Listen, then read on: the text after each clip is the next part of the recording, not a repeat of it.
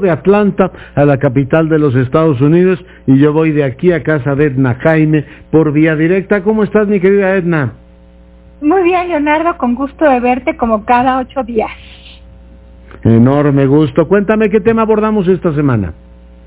Leonardo, pues mira, las el tema de las contrataciones públicas están agarrando, está agarrando tracción y me gustaría hablar sobre eso. Primero que celebro, por supuesto, la, la, resolución de la Suprema Corte de Justicia respecto a, pues, a estas reformas a la ley de adquisiciones y contrataciones públicas de Tabasco, donde pues querían eh, hacer de la adjudicación directa en métodos no, no competidos eh, pues un instrumento eh, para la compra y la contratación pública y, cosa que va contraviene la Constitución. Tan la contraviene que la Suprema Corte pues ya se definió y qué bueno que quedó muy claro que el artículo 134 de nuestra Constitución dice, Leonardo, que el método de contratación por excelencia es la licitación pública y la licitación pública debe ser eh, competida. Y justamente eh, ayer, Leonardo, eh, convocados por la COFESE, organizaciones como el INCO, como Transparencia Mexicana y México Evalúa y el Secretariado Técnico del Sistema Nacional de Corrupción, pues trabajamos en una propuesta de ley de contrataciones una ley general y que, pues queremos poner eh, a consideración del legislativo. Tengo entendido que se va a abrir un espacio de parlamento abierto para discutir este tema. Tema central porque creo que una fuente eh, de, de, recuperación económica pues van a ser las compras del gobierno. Y necesitamos, Leonardo, que se hagan por profesionales, siguiendo reglas que permitan integridad, eficacia y eficiencia en estas compras. En otras palabras, que cada peso que se gaste genere mayor valor para los mexicanos. Tú sabes que este tema pues, nos ha ocupado desde hace años, Leonardo. Decirte que a la, a la mitad del sexenio del presidente Peña Nieto se presentó un, una propuesta de reforma a la ley de obra pública y servicios relacionados con los mismos, que cuando vimos el contenido, pues no nos gustó nada, porque el, artículo 2 de esa ley eh, planteaba todas las excepciones a la propia ley, imagínate, Leonardo, y este, establecía que cada ente público podía tener su propio régimen de, contratación de obra pública.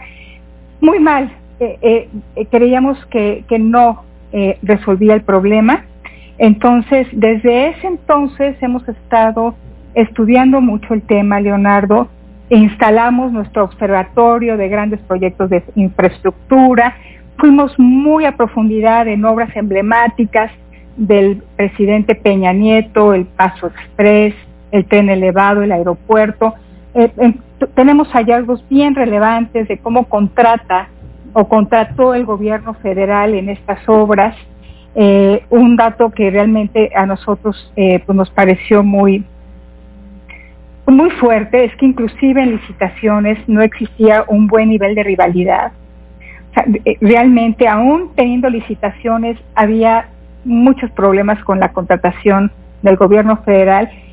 establecimos nuestras mesas multiactor para transparentar obra pública, tenemos una con el gobierno de Nuevo León. Entonces, ¿qué más quisiéramos que después de tantos años de trabajo, de estudiar tanto este tema, pues pudiéramos avanzar lo que creemos que podía modernizar y hacer mejor de contratación pública. Entonces, eh, pues muy agradecidos con los colegas.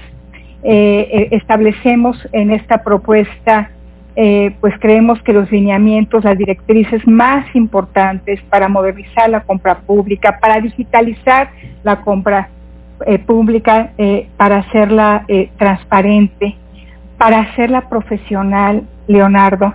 No es cosa fácil contratar y hacer la compra pública. Necesitamos de los mejores profesionales que conozcan. Necesitamos planear. entonces, pues ojalá y que tenga, pues que tenga atención de los legisladores, que realmente se abra un proceso de discusión donde se toquen los temas torales porque eh, pues el gasto público a través de la compra y la contratación pues es un es un vehículo de recuperación económica en estas circunstancias y en cualquier otra pues es un instrumento muy potente eh, para pues hacer eh, crecer la economía para beneficiar a empresas que cuenten pues con, con un perfil idóneo para proveer bienes y servicios al sector público.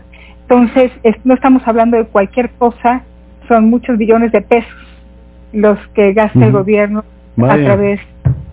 Entonces, es, central, Leonardo, que esto nos salga bien. Sería buenísima noticia, ¿sabes? Que, que en medio de tanta incertidumbre, pues podamos procesar una buena ley que se traduzca en buenas prácticas en materia y que, que, entiendan los exaltados estos que quieren cambiar todo así con rapidez que no pueden ir contra la constitución y contra ciertas prácticas aunque ellos tengan prisa. Finalmente hay una suprema corte que dice a ver señores aunque no parezca vivimos en una república democrática representativa federal y regida por el derecho ahí está una suprema corte parando iniciativas que sin ton ni son la misma Morena dijo en algún momento, eh, presidía Jacob Polewski en aquella época el partido, decía, qué barbaridad, pues si tenemos todo porque tenemos que aprobar leyes así. Bueno, ya le dieron palo, ojalá tomen en cuenta esto que nos dicen y tengamos efectivamente una buena legislación en la materia que este país se lo merece, mi querida Edna. Sin duda, Leonardo, no necesitamos, no, no, no, nada más necesitamos parar muy malas propuestas que creen que, que eh, eh, haciendo fácil la compra pública se va a hacer mejor, no. No queremos abrir los espacios a la corrupción, los queremos cerrar y, este, los, mecanismos excepcionales de contratación y de compra son espacios pues eh, muy propicios para la corrupción. Queremos cerrar todas esas puertas eh, y tenemos que guiarnos por el 134 constitucional, Leonardo. Entonces, no solo parar esas ocurrencias y malas bromas, sino ir para adelante con buena ley que obliga a la profesionalización, a la eficiencia, a la transparencia, a la integridad en la contratación y compra pública. Ojalá y lo logremos, Muy Ojalá. Ojalá y lo logremos, este país se lo merece. Edna, muchas gracias. Un abrazo, Leonardo. Y fíjense cómo en las democracias más consolidadas, de pronto, si hay un mensaje popular, los gobiernos reaccionan o sea, no se encastillan en regañar a la gente, que por qué dicen, no entiende el soberano. Bueno, ellos consideran que solo entiende cuando vota por ellos, ya después cuando vota por otros, entonces resulta que el soberano está manipulado, sabrá Dios que. Bueno, le cuento todo esto porque el presidente de Francia finalmente, después de estas, digamos, complicaciones,